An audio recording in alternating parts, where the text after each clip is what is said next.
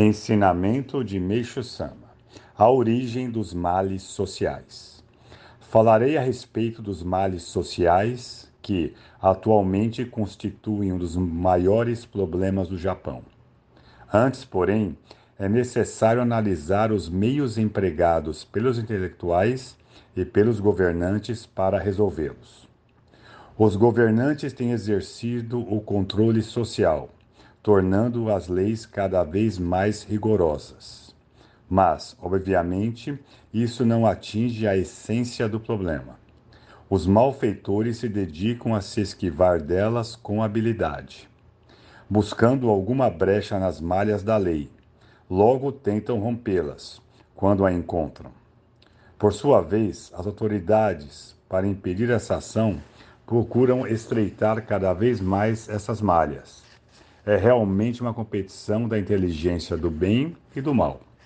Quando ouvimos falar de violadores da justiça, geralmente somos levados a pensar nos elementos com antecedentes criminais, nos delinquentes, nos chefes de quadrilha.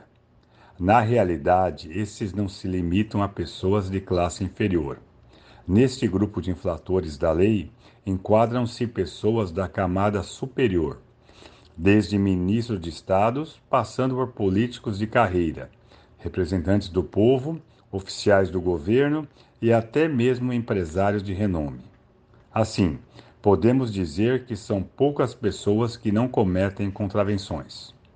Dizem que criminosos cujos casos se tornam públicos são apenas uma parte e que os detidos não tiveram sorte. Desta maneira, observa-se que o número de transgressores que não são descobertos é realmente grande. Quando analisamos mais profundamente esses criminosos, podemos afirmar que eles não temem a punição. Não reconhecem que constitui ato vergonhoso causar prejuízos ao país, danos à sociedade e o sofrimento aos outros. Eles sabem censurar os outros, mas não a si mesmos. Temos ouvido com frequência que, atualmente, enquanto o povo sofre sob a pressão dos impostos, são muitos funcionários públicos que realizam festas e caem na farra. Se a pessoa não se arrepender de suas ações desonestas, não sentir vergonha dos atos imorais que comete e nem sentir pena ao fazer os outros sofrer, significa que ela já perdeu seu valor como ser humano.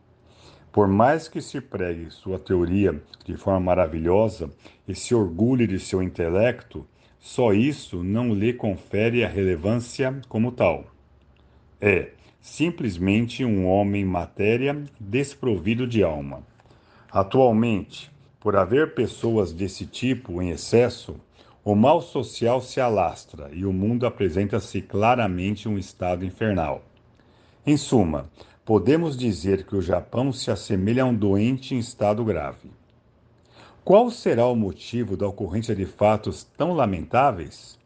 Indubitavelmente, eles são consequência da educação materialista, de que tanto temos falado.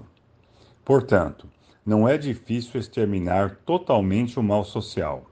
Basta que o pensamento materialista seja destruído. De que maneira? Obviamente por meio da educação espiritualista, que faz reconhecer a essência de, a existência de Deus. Trata-se, pois, de fazer com que as pessoas acreditem na existência do espírito e do mundo espiritual. Esta é a valiosa missão da religião. No entanto, é impossível fazer com que as pessoas reconheçam a existência de Deus e do Espírito simplesmente discorrendo sobre princípios religiosos, proferindo sermões entoando preces. É necessário manifestar, de fato, os milagres e fazer com que as pessoas obtenham graças nessa vida. Não há, em absoluto, para abolir o pensamento materialista, outro meio. Jornal Ricari, número 9, 14 de maio de 1949, e também contido no Alicerce do Paraíso, volume 5.